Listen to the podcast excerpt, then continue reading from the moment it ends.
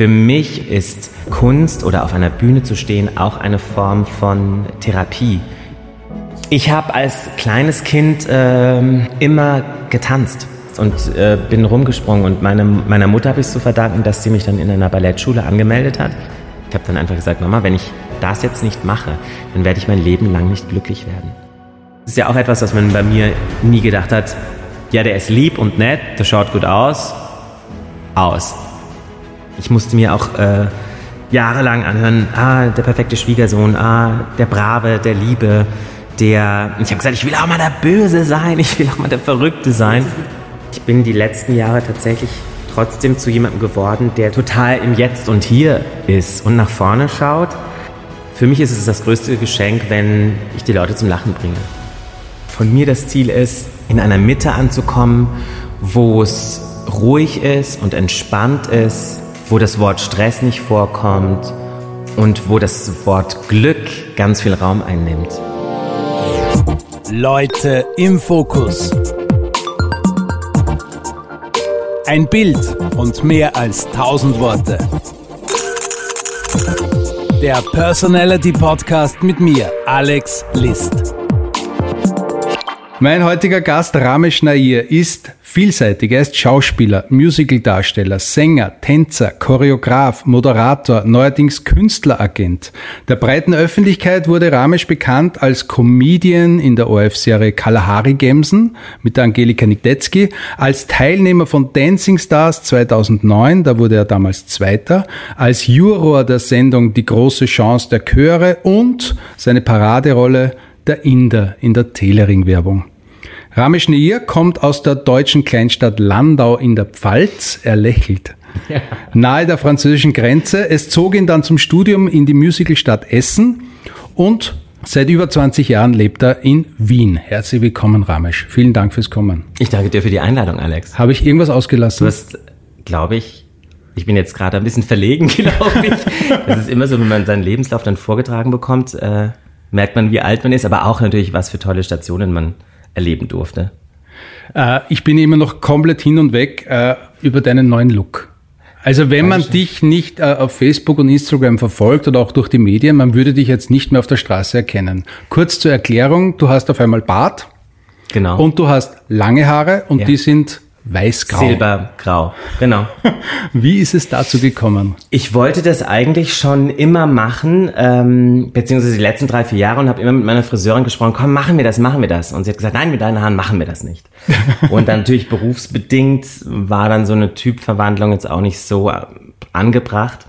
Und du, jetzt sind wir in einer Corona-Phase, wo die Kunst leider im Keller liegt irgendwo und keiner keiner irgendwie sich drum schert, wie du aussiehst. Und dann habe ich gesagt, dann machen wir das jetzt. Sie hat sich dann auch äh, geweigert, nach wie vor. Sie hat gesagt, wir machen dir die Haare kaputt, weil man muss natürlich, ich glaube, die sind jetzt zweimal blondiert und vorher noch vorblondiert. Und das geht natürlich auf die Struktur. Und ich habe gesagt, du, wenn es nicht klappt, dann rasieren wir mir eine Glatze. Das wollte ich auch mal ausprobieren.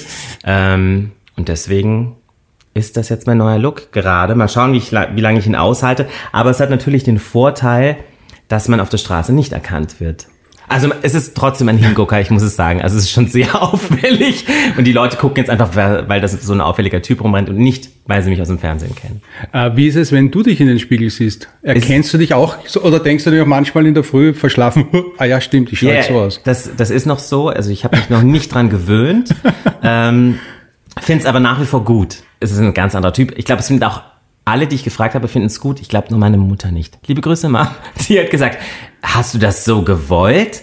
Ich so, ja. Und dann war die Diskussion zu Ende. Ich habe es schon gesagt, du bist äh, ein, aus Deutschland, aus Landau in der Pfalz. Also wirklich, ich glaube, eine kleine Stadt, oder? Ja. Wie groß ist die? Oh Gott, ich kann es dir gar nicht sagen. Ich, äh, Aber aktuell kann ich es dir vor allem nicht sagen. Ich muss auch dazu sagen, ich bin in Landau geboren Mhm. Äh, wir haben da auch nur relativ kurz gewohnt und sind dann in ein ganz kleines Dorf gezogen, Böchingen.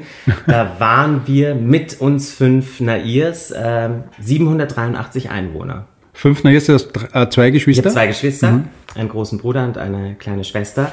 Und ähm, ja, deswegen bin ich eigentlich so ein Dorfkind. Finde es aber mhm. ganz toll. Als ich dann, also dass ich im Dorf groß geworden bin, weil man da nochmal so eine andere Verbundenheit hat und so ein anderes Erlebnis von Kindheit. mhm. und äh, Nachbarschaft. Und ähm, als ich dann aber in der Stadt, in der Stadt angekommen bin, wusste ich, dass ich nicht mehr zurück ins Dorf kann. Mhm. Hätte ich dich nämlich gefragt, also wärst du noch so der, der Dörfling? Ich muss, also ich weiß nicht, ob das dann Dörfling heißt, aber ich... keine nee, Ahnung. Nee, aber, aber was, äh, Dörfling im Sinne von, ich habe ja lange ähm, gedacht, ach, ich kaufe mir so ein, kleine, ein kleines Apartment oder irgendwas in der Stadt. Und jetzt, während dieser äh, Corona-Phase, möchte ich das gar nicht mehr. Ich habe einfach gemerkt, okay, ich finde es eigentlich gar nicht so schlecht, dass man so isoliert ist mhm. und habe jetzt ein bisschen geschaut nach einem Häuschen auf dem Land. Hm, das habe ich gemeint. Ja. Also es gibt ja auch das Wiener Umland oder. Total. Total. Also das kann ich mir gut vorstellen, ja so eine halbe, dreiviertel Stunde außerhalb mhm. von Wien. Ähm, ja, so, das kann ich mir gerade sehr gut vorstellen. Mhm. Wie gesagt, das hat sich jetzt verändert. Mhm. Ich glaube, das ist das Alter auch ein bisschen. Man, man mhm. genießt es einfach auch mal, wenn es ruhiger ist. Vor allem, wenn man so turbulente Jahrzehnte hatte, wie ich sie hatte, so berufsmäßig, ähm, ist das mal ganz gut, wenn man auch mal so ein bisschen innehält. Das habe ich früher immer gepredigt und habe gesagt, Leute, guckt, dass ihr dazwischen eine Pause-Taste drückt und eine Stopp-Taste.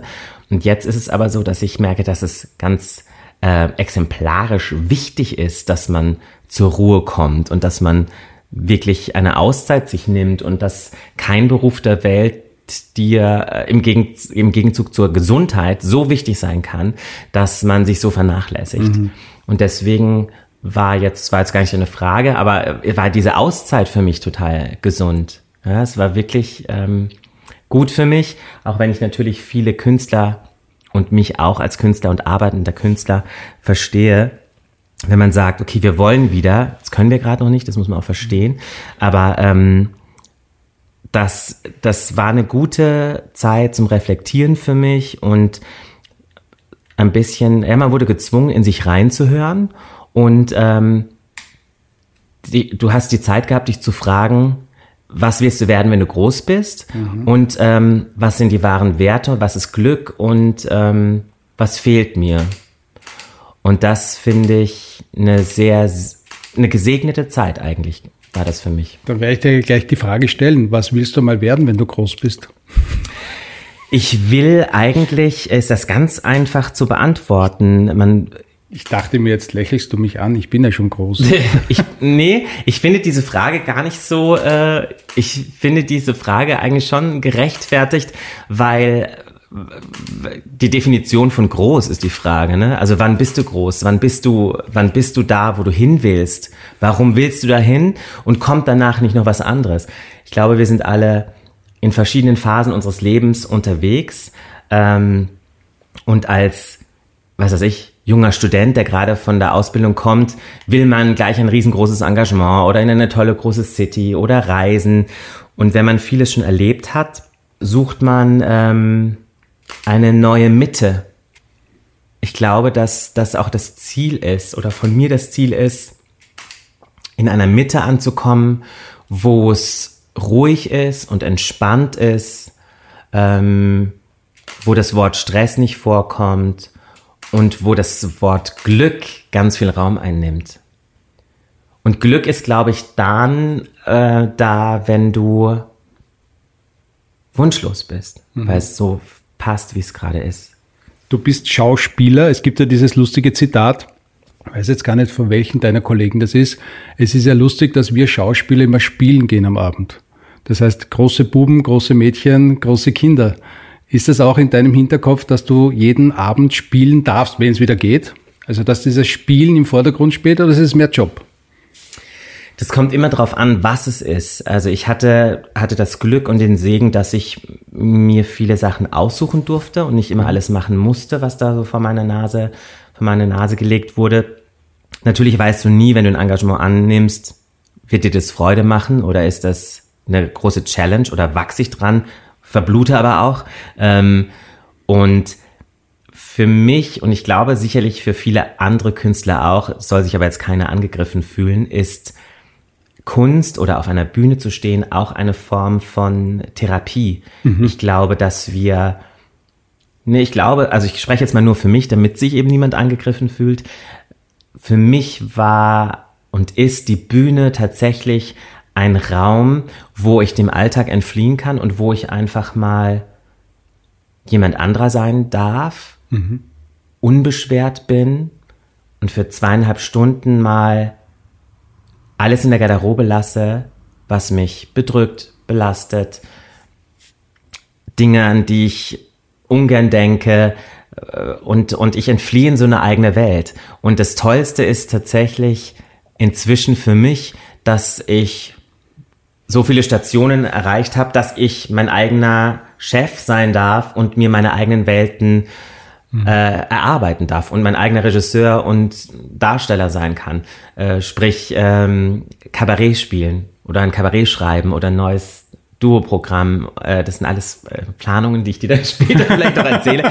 Ähm, und spitze schon die Ohren. Äh, spitze schon die Ohren. Und ähm, darauf freue ich mich total. Mhm. Ich freue mich überhaupt nicht momentan in, in einem Apparat zu sein, wo mir ganz klar vorgegeben wird, du musst funktionieren und auf Dreier musst du von, von links nach rechts gehen und den Baum berühren. Mhm. Ähm, das sind auch Challenges, die habe ich alle schon hinter mir. Äh, und dass das alles glaubwürdig aussieht und äh, auch danach, dass es auch Spaß macht und es kann auch Spaß machen. Ähm, aber ich bin sehr dankbar, dass äh, es diese Bühnenwelt gibt oder Fernsehwelt, also je nachdem, ob man Sketche spielt im Fernsehen, wie ich es auch gemacht habe, oder mhm. einfach, wo man immer abtaucht und was anderes ist. Und ich finde das sehr reinigend für mhm. den richtigen Ramesh. Für mich war ja die Bühne auch, weil du es gesagt hast, als Therapie, ähm, eine Möglichkeit, meine Schüchternheit zu überwinden. Mhm. Also es, es war für mich natürlich die Hölle, auf eine Bühne zu gehen am Anfang, aber einfach das Gefühl zu haben, es überlebt zu haben, unter Anführungszeichen, das war einfach extrem wichtig für mein Selbstbewusstsein mhm. damals. Ich finde aber auch da, das verstehe ich. Darum meine ich, Therapie ist gut, gutes ist ein Wort. gutes Wort. Es ist auch ähm, eigentlich auch, es ist ein Thema, über das ich sehr viel nachdenke die letzten anderthalb Jahre, weil ich mich als 20-Jähriger immer gefragt habe, hm, warum steigen eigentlich so viele aus diesem Beruf aus, wenn sie 40, Mitte 40 sind und sagen dann so, jetzt will ich was anderes. Jetzt, okay. Ähm, du meinst jetzt aus dem Beruf aus dem des Beruf. Schauspielers, als Schauspieler und nicht, mehr, und nicht mehr aktiv auf der Bühne stehen. Das gibt ja ganz viele Aussteiger. Mhm. Ähm, und bei mir ist das auch so, ich, ich, ich sehe den Beruf inzwischen anders und ich, ich brenne nach wie vor dafür, aber er steht nicht mehr an der erst, auf der ersten Position mhm. auf meiner Vielleicht, weil du auch so viel in dieser in diesem Genre machst. Vielleicht also man auch. kennt dich ja vor der Kamera natürlich. Was viele ja nicht wissen, du bist ja sehr viel auch hinter der Kamera. Ja. Vom Werbefernsehen bis äh, äh, auch im, im Musical ja. sitzt du oft hinter der, äh, als Regisseur, der Kamera, als Regisseur, Choreograf etc. Genau. Was die wenigsten ja wissen. Ja, aber es ist, es ist, ähm, es ist eine toll, also es ist eine Lebenserfahrung, die ich nicht missen möchte. Die Bühne ist für mich in meinen letzten zwei, drei Jahren ein großes Spiegel, ein Bild gewesen von dem, wer ich bin und was ich brauche und warum die Bühne so wichtig ist und hat mich sehr zum Nachdenken angeregt und ähm, hat schöne Türen aufgemacht, die, ähm, die die ganze Zeit schon da waren und die ich aber nicht geöffnet habe. Einfach. Und dahinter ist Ramesh oder ist ein Teil von Ramesh, der ähm, sich noch nicht erkundet hatte. Leute im Fokus. Du hast vorher erzählt von dem kleinen Ramesh in einem Dorf in Deutschland. Wann ist in diesem kleinen Ramesh der Wunsch gereift, auf die große Bühne zu gehen? Und Essen war ja die erste große Station in deinem Leben. Und Essen ist ja auch ein, eine Musical-Stadt. Ja. Äh, und dann natürlich Wien, die damals, wie du äh, zum Musical-Sänger geworden bist, wahrscheinlich die Nummer eins oder eine der Total. Nummer eins im deutschsprachigen Raum zumindest Voll. war. Mhm. Äh, wie, wann ist das in dir gereift oder wie war das damals? Ich habe als kleines Kind ähm, immer getanzt.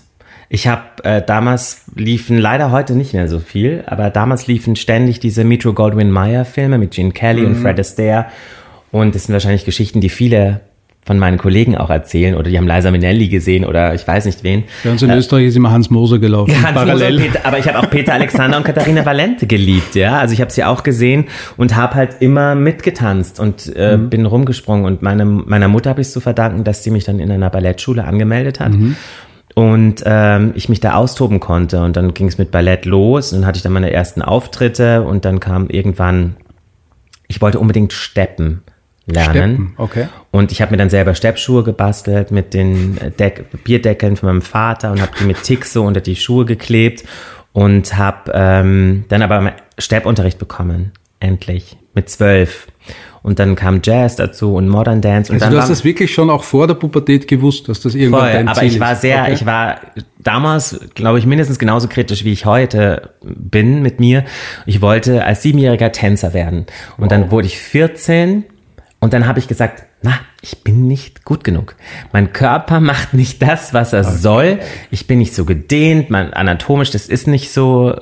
Ich muss dazu sagen, ich war ein Spätsünder und heute wundert es mich, dass ich mit 14 schon so reif gedacht habe und habe gesagt, okay, aber ich, wenn ich es nicht selber kann, dann will ich es jemandem beibringen. Dann werde ich Tanzpädagoge. Und dann hat eigentlich das Schicksal das in die Hand genommen. Ähm, dann kamen plötzlich irgendwann drei Männer zu uns in die Ballettschule und haben gesagt, ja, wir machen am Heidel, ich war dann in Heidelberg, ähm, wir machen ein Musical am Stadttheater und wir suchen noch Tänzerinnen und Tänzer. Und dann haben wir alle gedacht, ah, das ist ja toll und spannend. Und dann habe ich davor getanzt und habe unter anderem auch vorgesteppt. Und ich war dann der Einzige, der engagiert wurde. Und das war mein erstes Musical-Engagement. Äh, manche mögen es heiß, Some Like It Hot. Man kennt den Film mit Marilyn Monroe.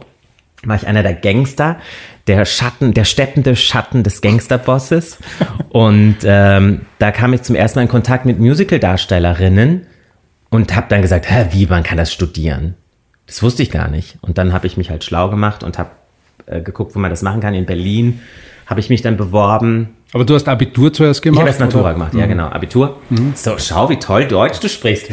Also die- genau, ich habe erst Abitur gemacht Mhm. ähm, und habe mich dann noch, glaube ich, ein Jahr vorbereitet auf diese Aufnahmeprüfung. Ich Aber es gab nie Plan B, oder? Nein, Irgendwie. Von meiner Seite gab es keinen Plan B und von meiner M Mutter, die sagte, willst du nicht was Vernünftiges machen? Werd doch Bankkaufmann. Ah, ja. Und dann habe ich, das klingt jetzt sehr äh, pathetisch, aber ich habe dann einfach gesagt, Mama, wenn ich das jetzt nicht mache, dann werde ich mein Leben lang nicht glücklich werden. Und ich werde das jetzt machen. Und dann hat sie gesagt, ja, fahr mal zur Aufnahmeprüfung. Dann bin ich zur Aufnahmeprüfung, kam zurück, ich bin genommen worden und in drei Monaten ziehe ich aus. Und dann hat sie halt geschaut. Und es hat auch lange gedauert, glaube ich, bis ich so, also sie hat mich immer unterstützt, das muss ich schon sagen. Sie hat mich überall hingefahren zu allen Unterrichtsstunden. Aber dann verdient der Junge wirklich sein Geld damit und die Mütter machen sich halt Sorgen drum. Und ähm, sie hat dann, ich glaube, meine, meine Eltern waren erst beruhigt, als ich dann mein erstes Engagement während dem Studium hatte und in der Zeitung stand. Das war für sie so, Jetzt hat es geschafft. jetzt hat das geschafft. Und dann Und mittlerweile stolz natürlich. ja, Das- unglaublich stolz. Und meine Mutter kommt eigentlich zu jedem meiner Auftritte aus Deutschland angereist ähm, und ist äh, unglaublich stolz. Leute im Fokus. Ein Bild und mehr als tausend Worte. Der Blick ins private Fotoalbum. Ich bitte auch immer meine, meine Gäste, um so Lebensstationen bildhaft mitzubringen. Ja. Und ich google natürlich auch immer meine Gäste. Und das, glaube ich, eines der ältesten Fotos, das ich gefunden habe, ist dieses. Kann das sein? Das kann sein, ja. ein Schwarz-Weiß-Foto. Du schaust ein bisschen aus wie Andrew Ridgely vom Wham. Es ist Ich weiß nicht, ob das zweite. jetzt ein Kompliment ist. Aber das war der zweite, nicht George Michael, sondern der andere, genau. der dunkelhaarige. Genau. Oder war das, ich weiß es gar nicht, vielleicht war es Oder auch ein. Boygroup-Sänger. Ich war auch mal auf einem Boygroup-Casting tatsächlich. aber ich glaube, dafür war ich nicht. Also ich hatte immer den Look, glaube ich, für eine Boygroup.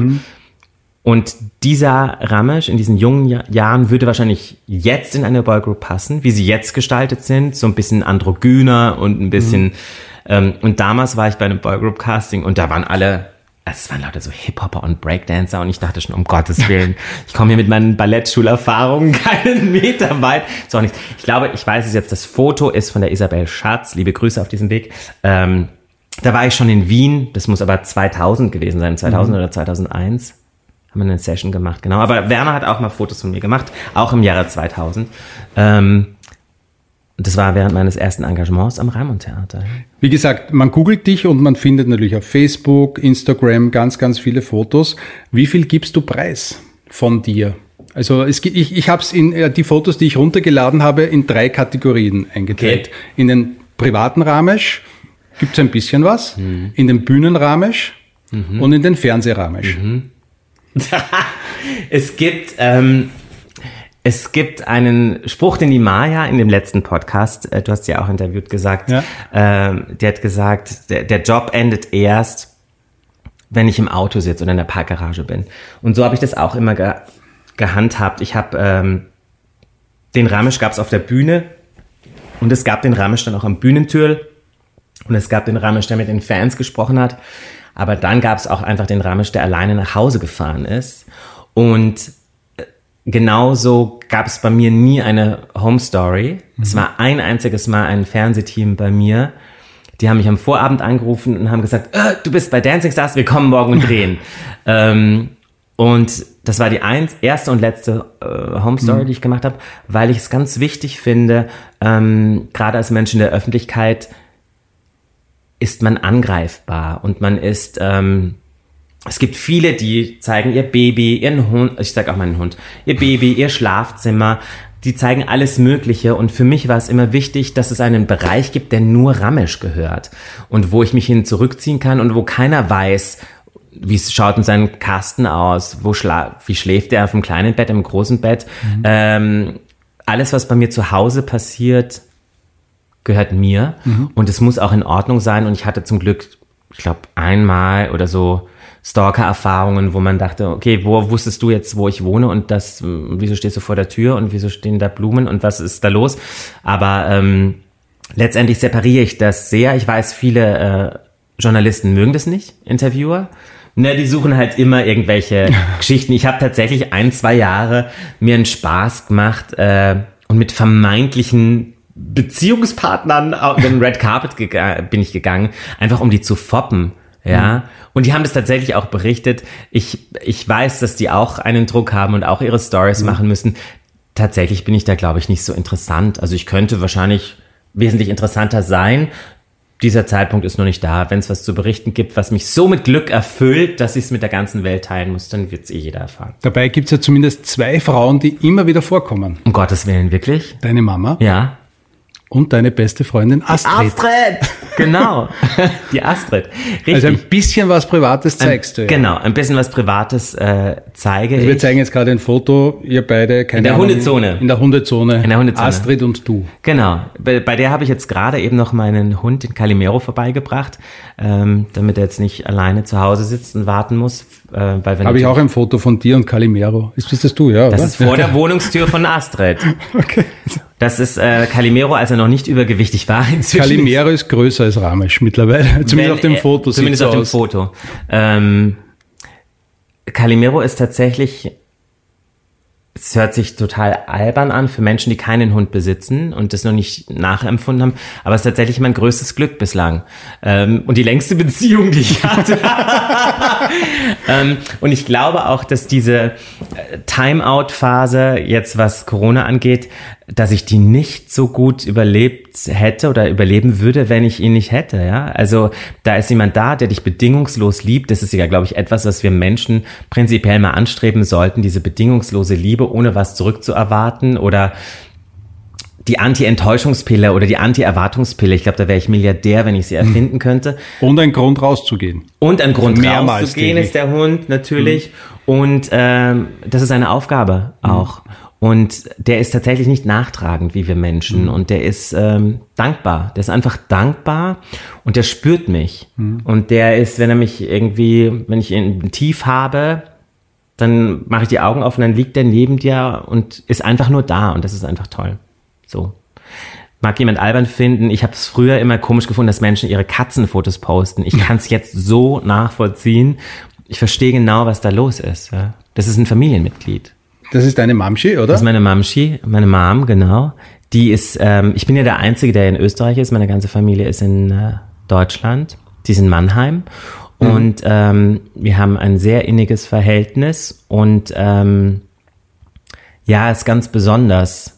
Und Man sieht auch, ihr seid wirklich verwandt, also ihr seht euch sehr ähnlich, die Mama und wir du. Wir sehen uns sehr ähnlich und äh, ich grüße sie auf diesem Weg ganz, ganz lieb. Die wird sich das wahrscheinlich anhören oder ich hoffe. Ich denke mal, sie wird sich es anhören. Und ähm, wir haben eine sehr enge Verbindung, ähm, die eigentlich jetzt in den letzten fünf bis zehn Jahren, glaube ich, noch noch vertrauter geworden ist oder auf eine andere Art vertrauter geworden ist, als sie das früher war. Irgendwo habe ich das mal äh, gelesen, dass du noch einen indischen Reisepass hast.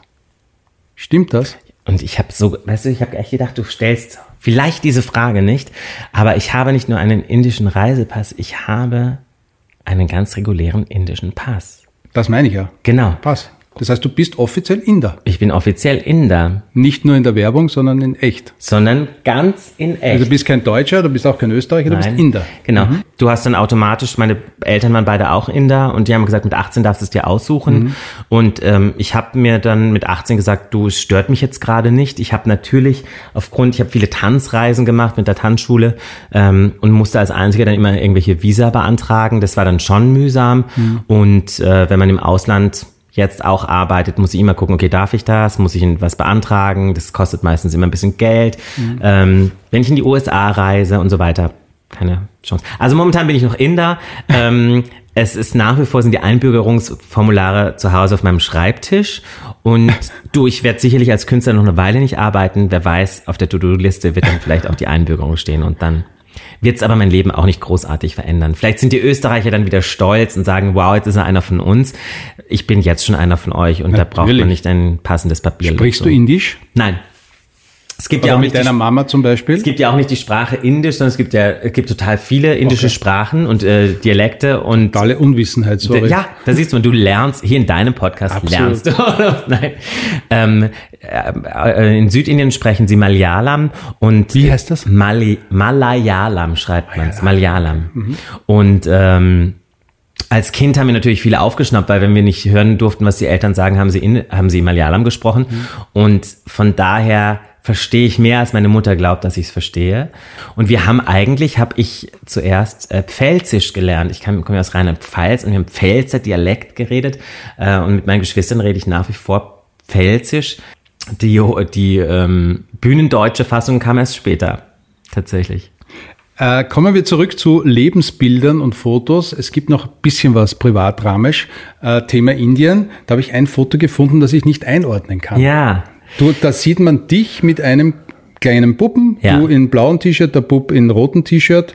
Und ich glaube, das hat irgendwas mit Zuki zu tun, genau. oder? Mit der Claudia Stöckel. Genau. Zuki ist äh, Zukunft für Kinder und das ist eine Initiative, die sich um ähm, Kinder in Kalkutta kümmert. Mhm. Und ähm, das ist ein Projekt, das vor Jahren ähm, die Malis Steinbach ins Leben gerufen hat. Und die äh, Claudia Stöckel ist eben Obfrau oder im Vorstand mhm. und hatte mich 2009 ähm, kontaktiert, ähm, ob ich nicht zu einer Fotoausstellung kommen möchte. Und dann habe ich eine Fotoausstellung gesehen mit indischen Kindern, so Vorher-Nachher-Bilder, wie sie auf der Straße gelebt haben und wie sie dann mhm. durch Zukunft für Kinder in, ein, in das Heim gekommen sind und dreimal am Tag was zu essen bekommen, Kleidung, Schulbildung. Ich muss aber die Geschichte kurz fertig jetzt. Bei der Fotoausstellung habe ich ein mhm. Kind gesehen, das sah aus wie ich. Und ich konnte von diesem Bild nicht weg. Das mhm. war aber war nicht Surjo, es war ein anderer Junge. Und es hat mich so schwer berührt, dass ich Claudia gesagt habe, ich helfe. Sag, äh, sag mir, was ich tun soll. Und dann hat sie mich gefragt, ob ich eine Patenschaft übernehme. Und liebe Zuhörer, ich sage euch, es ist das Schönste, was es gibt, wenn man wirklich weiß, ich bin auch dreimal hingeflogen. Ich habe mir das, ich will wissen, wo das hingeht, ob das auch alles ankommt. Ähm, und Kinderherzen, die dich anstrahlen, wenn du mit dem Auto durch durch den Hof äh, fährst, durchs Hoftor kommst und dir um den Hals fallen und wo du fünf Minuten später gezeigt bekommst, in diesem Schuhkarton ist dieses Baby gefunden worden. Mhm. Und jetzt steht vor dir ein kleines Mädchen, das äh, Ankel, Ankel ruft und ähm, total froh ist, dass sie normal aufwachsen kann, kann mhm. ja. Mhm. Und ähm, ich habe in der Zwischenzeit auch äh, Sujos Bruder Jagat äh, noch ähm, übernommen als Teilpaten weil der hochbegabt ist. Und bin bei meinem letzten Besuch, habe ich gesagt, ich will wissen, wo du geboren bist. Ich will wissen, wo du wohnst, wo deine Eltern wohnen. Und dann sind wir mit dem Auto eine Stunde in die, durch die Nacht gefahren, da gab es dann keine Elektrizität und sind dann durch die Slums ähm, gewandert, durch Reisfelder. Und dann kam ich an eine halb eingestürzte Lehmhütte, in der noch seine Eltern wohnen. Ähm, und dann war es einfach aus. Das ist einfach, äh, das kann, können wir uns nicht vorstellen. Mhm. Äh, wir sind so verwöhnt, wir sind so, wir leben in so viel Reichtum und wir haben eigentlich alle genug, dass man diesen Kindern was abgeben kann. Und mir war klar, ähm, ich werde das unterstützen und ich werde und wir schreiben uns regelmäßig Briefe. Inzwischen sind sie alle auch auf Social Media natürlich und ähm, kontaktieren einen schneller und äh, ich bin unglaublich stolz auf die beiden, weil sie ja, viel erreicht haben und Jagat ist jetzt auf so einer hochbegabten Schule und Sujo ist äh, voll der Videodesigner geworden und macht Videos von dem Projekt und sucht neue helfende Hände, liebe Zuhörer. Leute im Fokus. Der Blick ins private Fotoalbum. Du hast auch Mut zur Hässlichkeit. Man sieht dich mit fast Bob-Schlangenhaaren Ja, das ist eine, das ist, Das ist eine Perücke, ein Peppi. das ist kein Beppi. Das ist echt. Nein, das ist halb echt. Und zwar ist das ein Foto, äh, muss ich den Zuhörern jetzt sagen, aus dem Jahr 2001. Da habe ich das Musical Hair am Raimund Theater gespielt, unter der Regie und Choreografie von Kim Dadi. Und ähm, sie hat gesagt, wir müssen dich komplett verändern. Wir müssen dich komplett verändern. Und ähm, du musst lange Haare haben. Und dann habe ich Extensions bekommen. Das Okay. sind Extensions. Ähm, und die Show lief anderthalb Jahre. Und nach und nach haben wir die Extensions rausgenommen. Am Ende, Ende hatte ich äh, brustlange Haare. Und ähm, habe mir einen Prince-Bart, also das, die Vorgabe war, dass ich ein Prince-Double sein sollte, ein Prince-Bart gehabt und Tattoos und ähm, fand das auch spannend, weil man ja ganz oft in unserem Beruf so ähm, eben Erwartungen entspricht. Und ich musste mir auch äh, jahrelang anhören, ah, der perfekte Schwiegersohn, ah, der Brave, der Liebe, der. Ich habe gesagt, ich will auch mal der Böse sein, ich will auch mal der Verrückte sein. Jetzt ist mir die richtige Frage eingefallen, die mir vorher entfallen ist. Bitte. Aber inwieweit kannst du dich fallen lassen und auf was einlassen, wenn jemand anderes sagt, wir machen jetzt einen komplett anderen Typ aus dir? Weil Ja. zum Beispiel, so wie du mir jetzt gegenüber sitzt, das war ja deine Idee. ja. Aber wenn jetzt ein Maskenbildner sagt, wir machen jetzt, keine Ahnung, blonde Frisur, äh, Irokesen etc., lässt du dich auf alles ein? Ich muss, glaube ich, ein Ges- Gespür dafür haben. Ich glaube, dass ich jetzt mutiger bin als früher. Ähm, es ist für uns immer toll, wenn es aufgrund einer Rolle, auch jetzt fragen mich ja alle, ist das wegen einer Rolle? Ist das wegen einer Rolle? Ich so, nee, weil ich das wollte. Ich, bewusst nicht gefragt. nein, aber die, es haben alle gefragt, ist das wegen einer Rolle? Ich so, nee, weil leider äh, rolle ich nirgendwo gerade. Ähm, und ich bin froh, wenn, wenn eine Show es vorgibt, dass du deinen Typ verändern musst. Ähm, ich wollte immer mal blondierte Strähnchen haben und es gab aber keinen Anlass. Und dann habe ich 2000 ähm, im Sommer in Amstetten Fame gespielt und ich habe dann zum Regisseur gesagt, ich will blonde Strähnchen, ich will blonde Strähnchen. Und dann habe ich mir die selber gemacht und ähm, hatte während dieser Produktion halt blonde Strähnchen. Wusste, okay, das sieht scheiße aus, aber für den Typ passt es jetzt. Und ähm, dann habe ich es ausprobiert.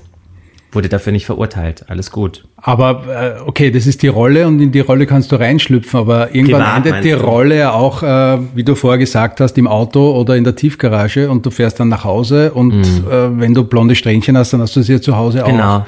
Ich glaube, ich muss es Strähnchen. mir wirklich vorstellen können. Ich muss, muss sehen können. Bei mir ist es ja immer so, mein Standardsatz ist, nein, ich spüre das nicht. Ich hab's, mein Bauchgefühl sagt was anderes oder mein Bauchgefühl sagt, mach es.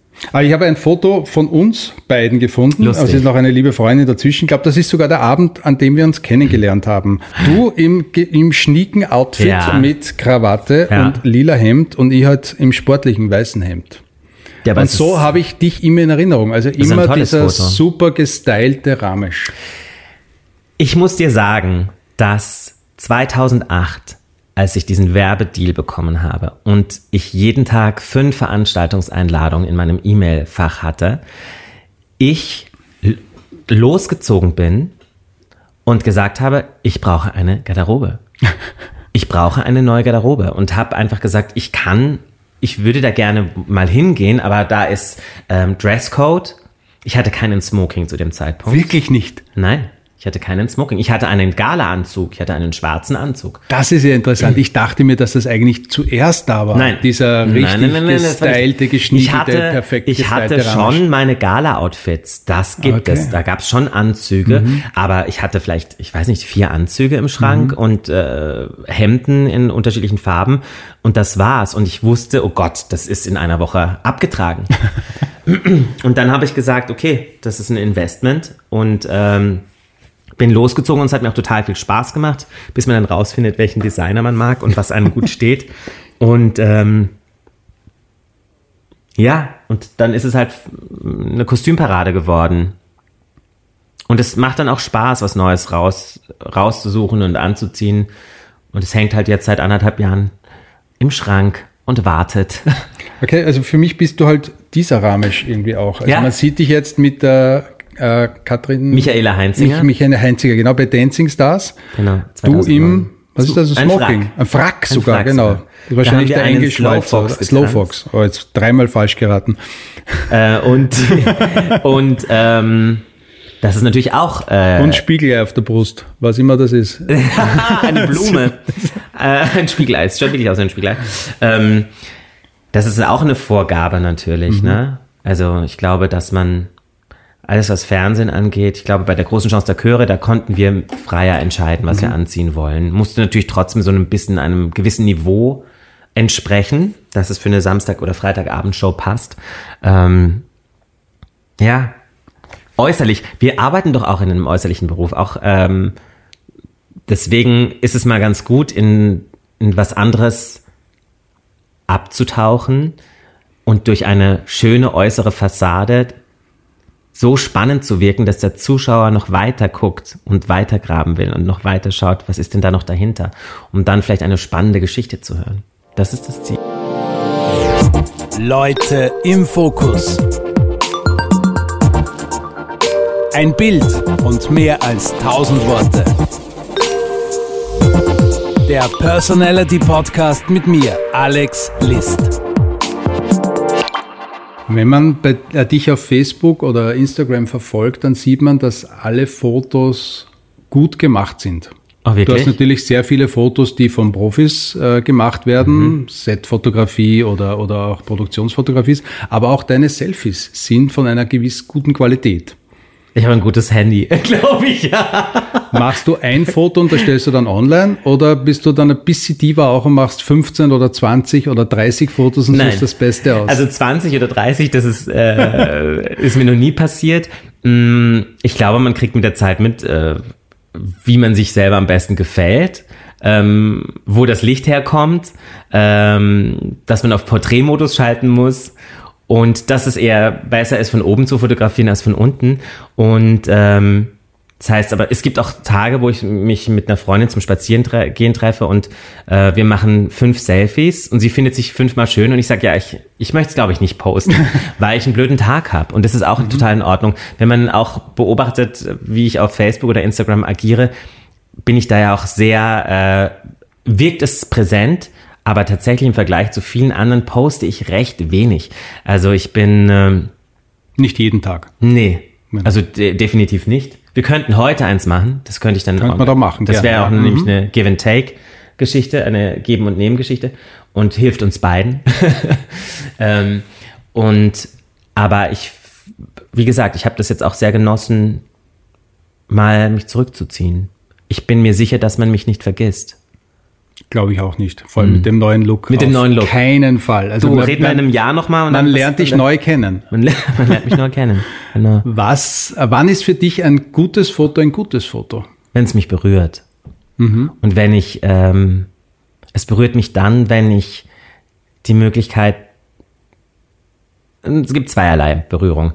Wenn ich durch die Augen in die Seele schauen kann, Wow. Wenn der Zuschauer, wenn der Fotograf das so gut getroffen hat, dass ich das wirklich erkenne und das Model oder der Künstler, der vor der Kamera steht, das auch zulässt und das Vertrauen zum Fotografen hat, es zu zeigen. Oder wenn die Komposition vom Fotografen so super gewählt ist. Du hast mal ein Foto von mir gemacht, wo ich nur in einem Lichtkreis stehe. Es war, glaube ich, eher ein Voices-Foto. ähm, genau, dieses. Da stehe ich Alles einfach nur im Licht. Da sieht man einfach nur eine Silhouette und das liebe ich, das Foto.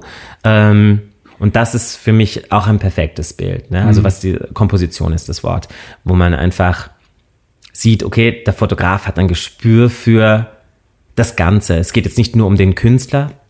Bei uns ist es ja oft so, ich will ein Headshot, ich brauche ein Programmheftfoto, ich brauche ein Lebenslauffoto.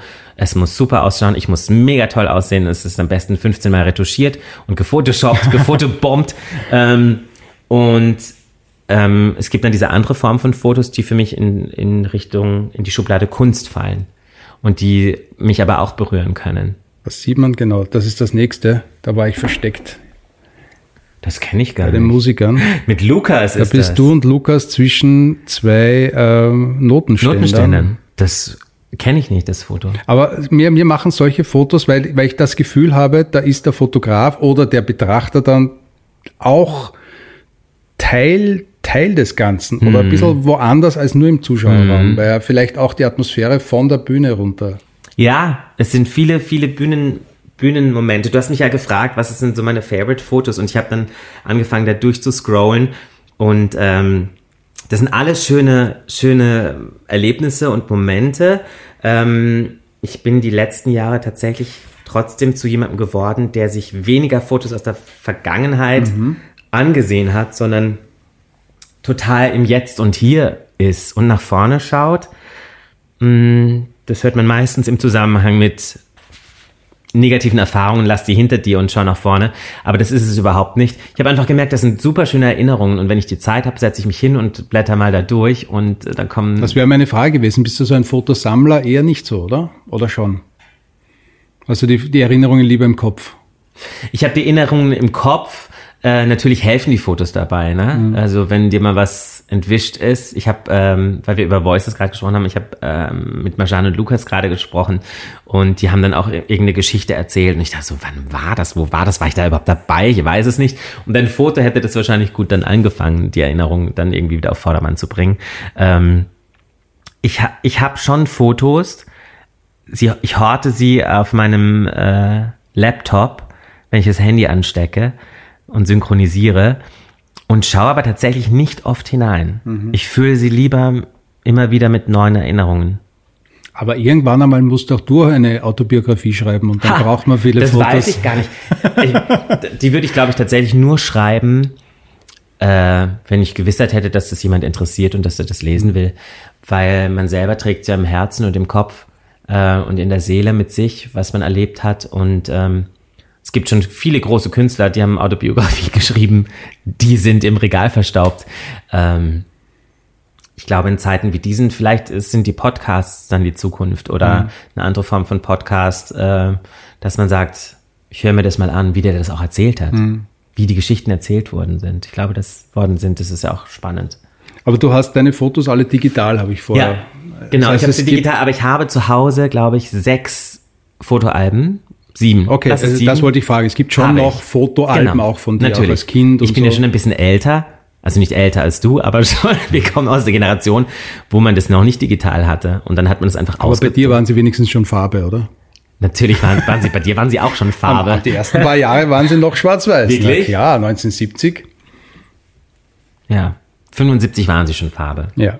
Oft ist es ja so, wenn es mehrere Kinder gibt, habe ich mir sagen lassen, dass es dann vom ersten sehr viele Fotos gibt und vom zweiten, vom dritten dann immer dementsprechend weniger. Ach, ist das bei euch auch so? Oder? Das kann ich nicht beantworten. Das weiß ich tatsächlich nicht. Ich weiß, dass jeder von uns drei oder vier Kinderalben hat. Da haben meine Eltern schon drauf geachtet, dass es von allen irgendwie Fotos gibt. Die Mühe haben wir uns nicht gemacht, die abzuzählen. Ich glaube, jeder war glücklich mit seinen Kinderalben äh, und hat die Erinnerungen. Ähm, und das passt so. Das ist alles gut. Weil du vorher gesagt hast, äh, wenn es dann um professionelle Fotos geht, äh, Retusche und, Mhm. und Retusche und Retusche und nochmal Retusche. Bist du ein Fan von Retusche? Ich Gerade finde- bei Männern ist es doch fast nicht notwendig. Das stimmt. Ähm, das stimmt. Ähm, ich glaube, dass man, ich finde, dass man als Künstler trotzdem, egal ob Mann oder Frau, vorbereitet zu einem Shooting kommen soll. Mhm. Ähm, das heißt, wenn ich einen riesen Wimmel auf der Stirn habe, Das ist klar. dann gucke ich, dass ich halt damit was mache. Wenn ich gerade irgendwie eine Bodylotion in die, in die Fresse, ins Gesicht geschmiert habe und glänze wie ein Speckschwein, dann ist es auch blöd. Ähm, und als du mir sagtest, wir machen dann noch Fotos, habe ich mich auch jetzt darauf vorbereitet und habe gesagt, okay, es wird geduscht, rasiert, Haare gewaschen, gemacht, getan. Und dann kann trotzdem ein schlechtes Foto rauskommen. Das ist ja nicht, nicht gesagt und getan, dass, dass man sich vorbereitet. Und bei der Retusche ist es so, ich finde inzwischen heutzutage diese zu perfekten Fotos, wenn das einfach zu glatt ist, was oft mal beim Musical der Fall ist, das spricht mich nicht an, weil das so, ja, so plastisch, künstlich wirkt.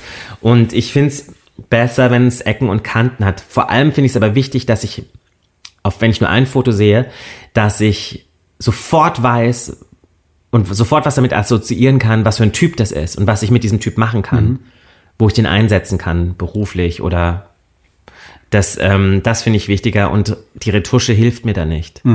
Ich habe aber schon auch ich bin ja ein Controletti, weiß nicht, heute vielleicht nicht.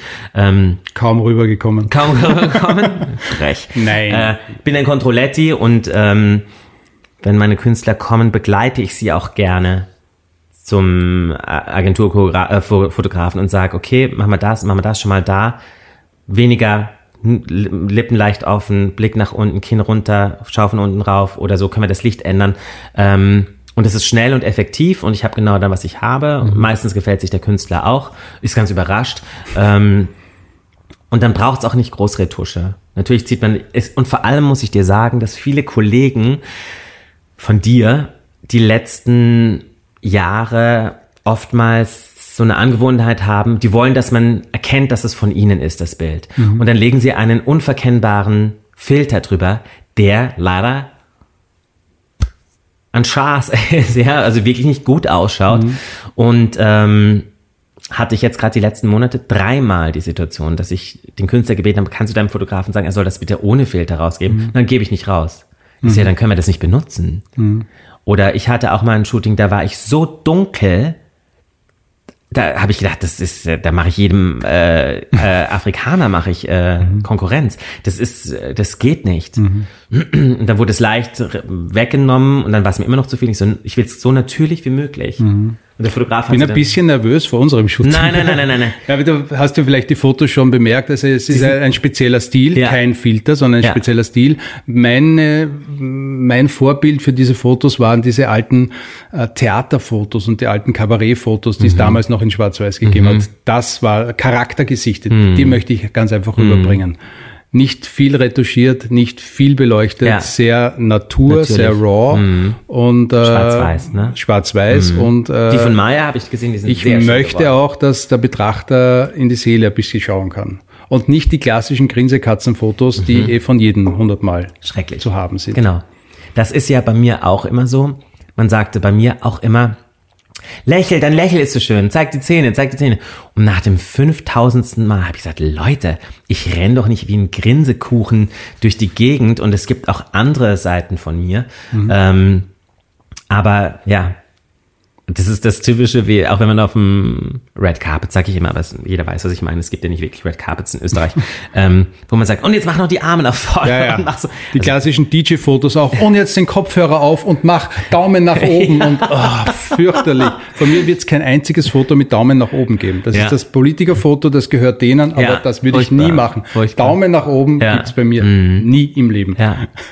Ich finde es tatsächlich momentan, je reduzierter alles ist, umso schöner ja. ist es, glaube ich. Magst du es, wenn dich der Fotograf leitet oder lässt du es einfach geschehen?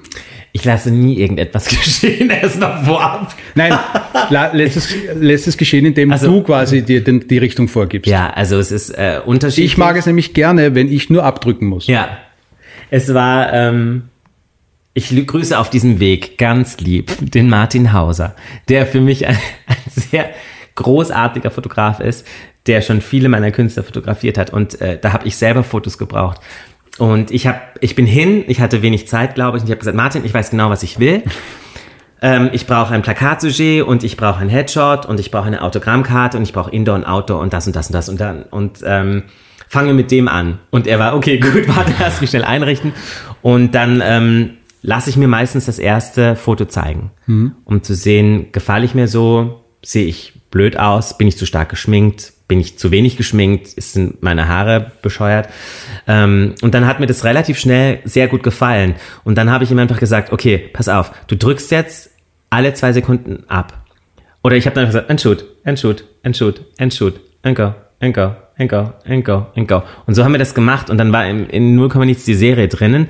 Ähm, und es gibt aber auch Fotografen, die da bin ich auch gespannt. Ich durfte dich ja auch einmal fotografieren ähm, und das war ein, ein interessantes Shooting. Interessant deshalb, weil ich glaube, so kurz habe ich noch nie jemanden geshootet wie dich. Ich glaube, das hat dauert 10 Sekunden, 15 Sekunden. Das war ganz knapp vor einem Auftritt, auch wieder vor Voices of Musical. Wir haben vorher schon gesprochen. Und es ist eines meiner Lieblingsfotos, prinzipiell von allen, die ich gemacht habe. Aha. Es hängt bei mir auch im Studio, weil es so zack, bumm und es war fertig. Also ich hatte an dem Tag komplett neues Lichtset zum allerersten Mal im Einsatz, wusste nicht, ob das überhaupt funktioniert. Es war die Hinterbühne in einem Stadttheater in Wels, komplett finster, äh, nicht wahnsinnig ansehnlich. Man sieht da im Hintergrund noch verschwommen zwei zwei ähm, ähm, Feuerlöscher, Feuerlöscher, die man nicht als diese erkennt, muss ich sagen. Du hattest vorher noch ein Fernsehinterview mit einem äh, Stadtsender und äh, im Hintergrund hat schon geheißen, komm raus auf die Bühne und wir, gehen, wir, wir starten gleich, weil wir müssen fertig werden.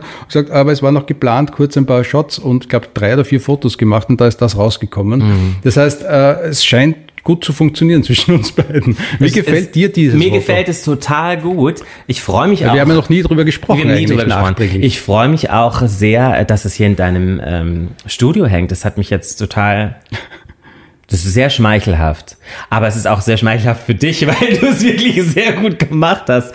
Und ich freue äh, freu mich, dass ich das äh, offensichtlich schnell und gut umgesetzt habe. Ich muss ein bisschen dazu sagen, dass ich natürlich, ich habe acht Jahre diese Werbung gemacht und ich habe in jedem Jahr, ich glaube, ich habe im ersten, die ersten paar Jahre hatte ich, glaube ich, vier bis sechs Shootings im Jahr.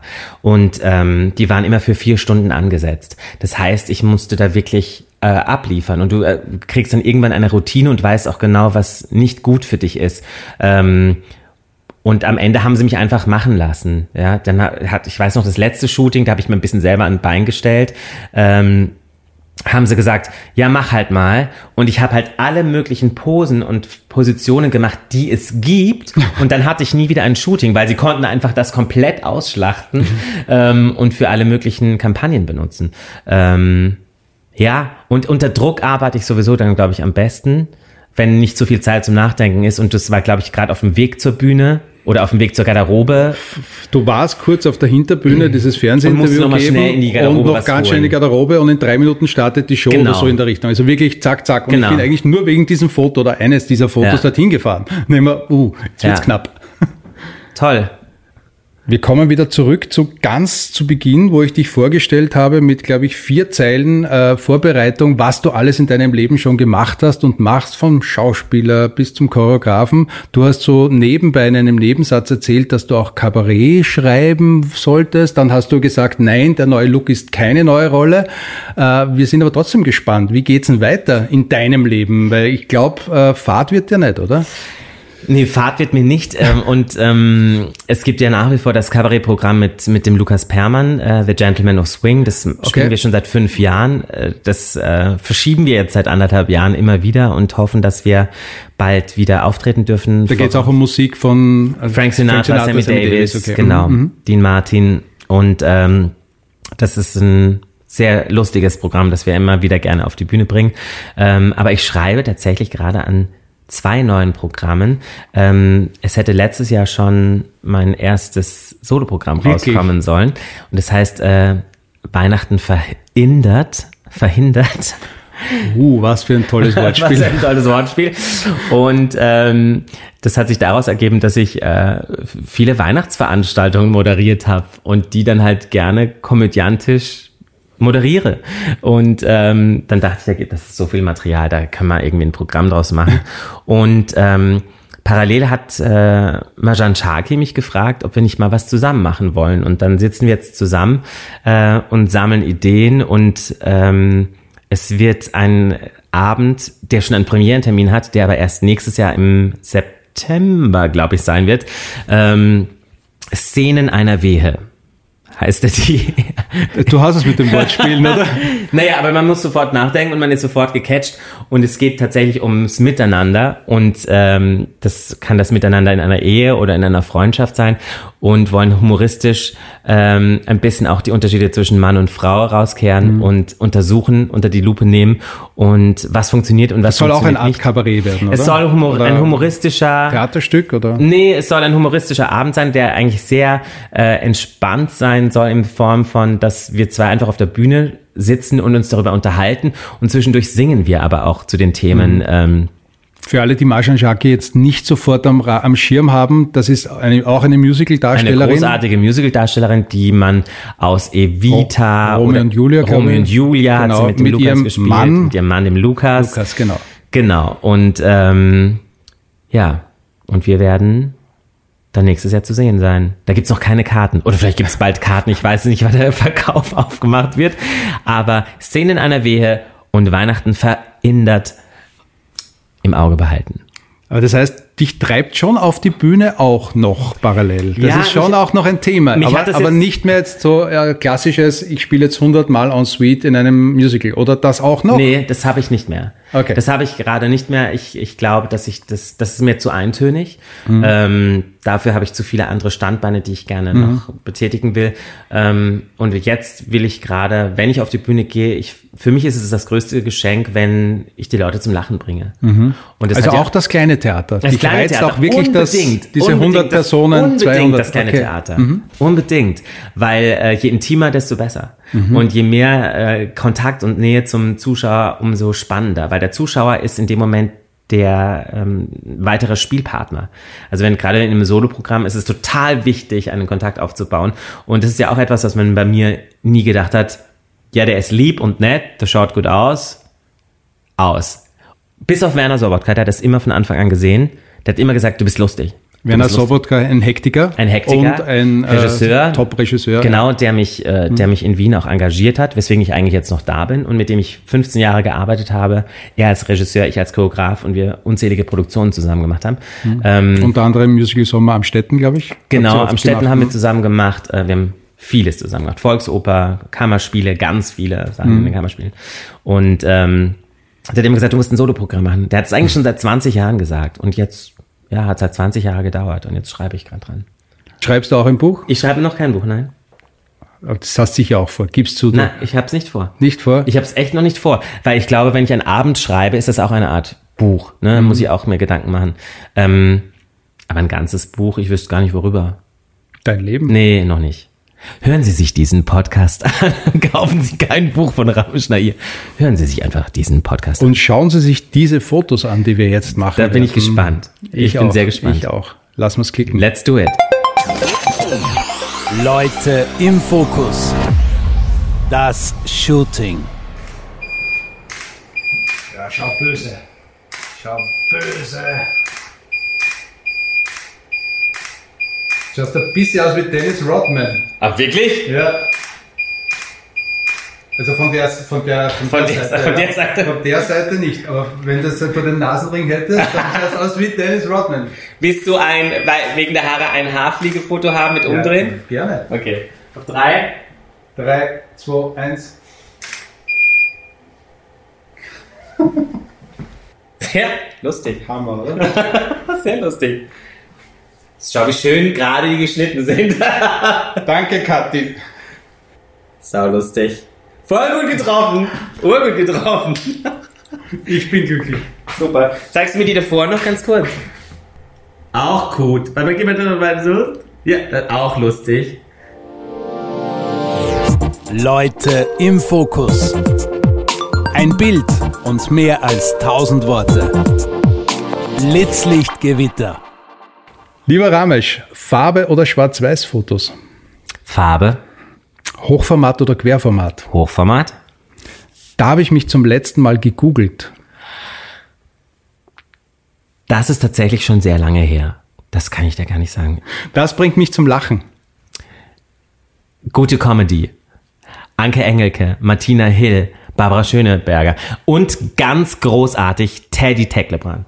Das würde ich heute beruflich machen, wenn ich nicht künstlerisch tätig wäre. Dann hätte ich dem Wunsch meiner Mutter gefolgt und wäre Bankkaufmann, ein Unglücklicher.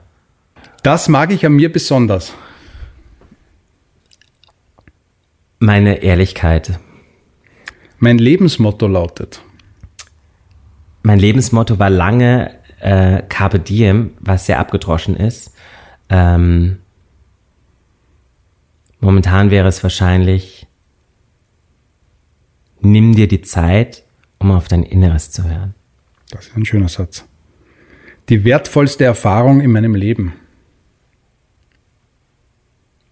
Geliebt zu haben und geliebt zu werden. Besser geht's nicht. Diese Schlagzeile würde ich gerne über mich lesen. Das ist echt tricky. Es gab schon so viele Schlagzeilen. Ich weiß nicht, ob es da irgendeine gab, die ich gut fand. Und deswegen wäre es wahrscheinlich. Ah, Ramesh Nair erfindet die Anti-Erwartungspille. Das finde ich gut. Das nächste auf meiner Bucketlist ist, mein Soloprogramm und das Duo-Programm mit Marjan. Hattest du in deinem Jugendkinderzimmer Poster von Stars hängen? Und wenn, welche? Oh Gott. Ja, hatte ich. Äh, oh Gott. Das sind äh, Sendungen, die ich als Kind gesehen habe. Ähm, ich war ein ganz großer Fan, selbstverständlich, von Anna, der Serie Anna. Da ging es um ein Mädchen, das Ballett, das einen Autounfall hatte und sich aus dem Rollstuhl zurück auf die Ballettbühne. Ah, Silvia Seidel. Ja. War Und- das nicht auch der Trotzkopf? Das weiß ich jetzt nicht. Zwei Jahre später. Okay, Und ähm, es gab eine andere 80er Serie. Jahre. Mhm. 80er, ich bin ein 80er Jahre Kind. Ähm, Patrick Packard mit Ja. Hendrik Marz. Ich glaube, die zwei hingen bei mir in der Wand und irgendwann später kam auch ein Michael Jackson Plakat dazu. mein wertvollstes Foto oder ein wertvolles Foto, das ich besitze. Ich habe ein wertvolles Foto.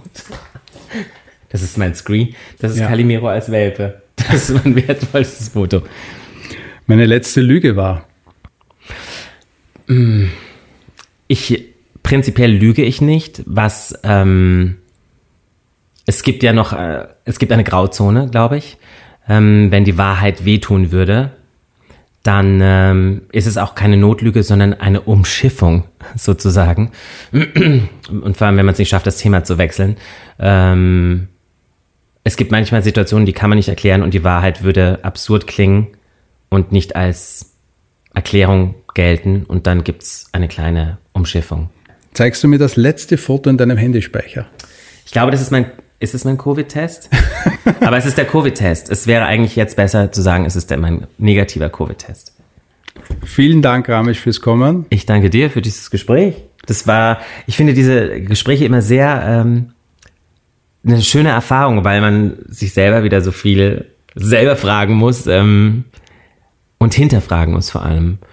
Und da hast du mich zum Nachdenken angeregt, was sehr gut ist. Freut mich. Ich danke dir. Ich wünsche dir ganz viel Erfolg. Leute im Fokus. Ein Bild und mehr als tausend Worte. Sämtliche Fotos, die bei diesem Podcast besprochen oder geshootet werden, findet ihr auf www.alex-list.com und auf unseren Social Media Kanälen Facebook und Instagram. Alle Infos und Links in den Show Notes.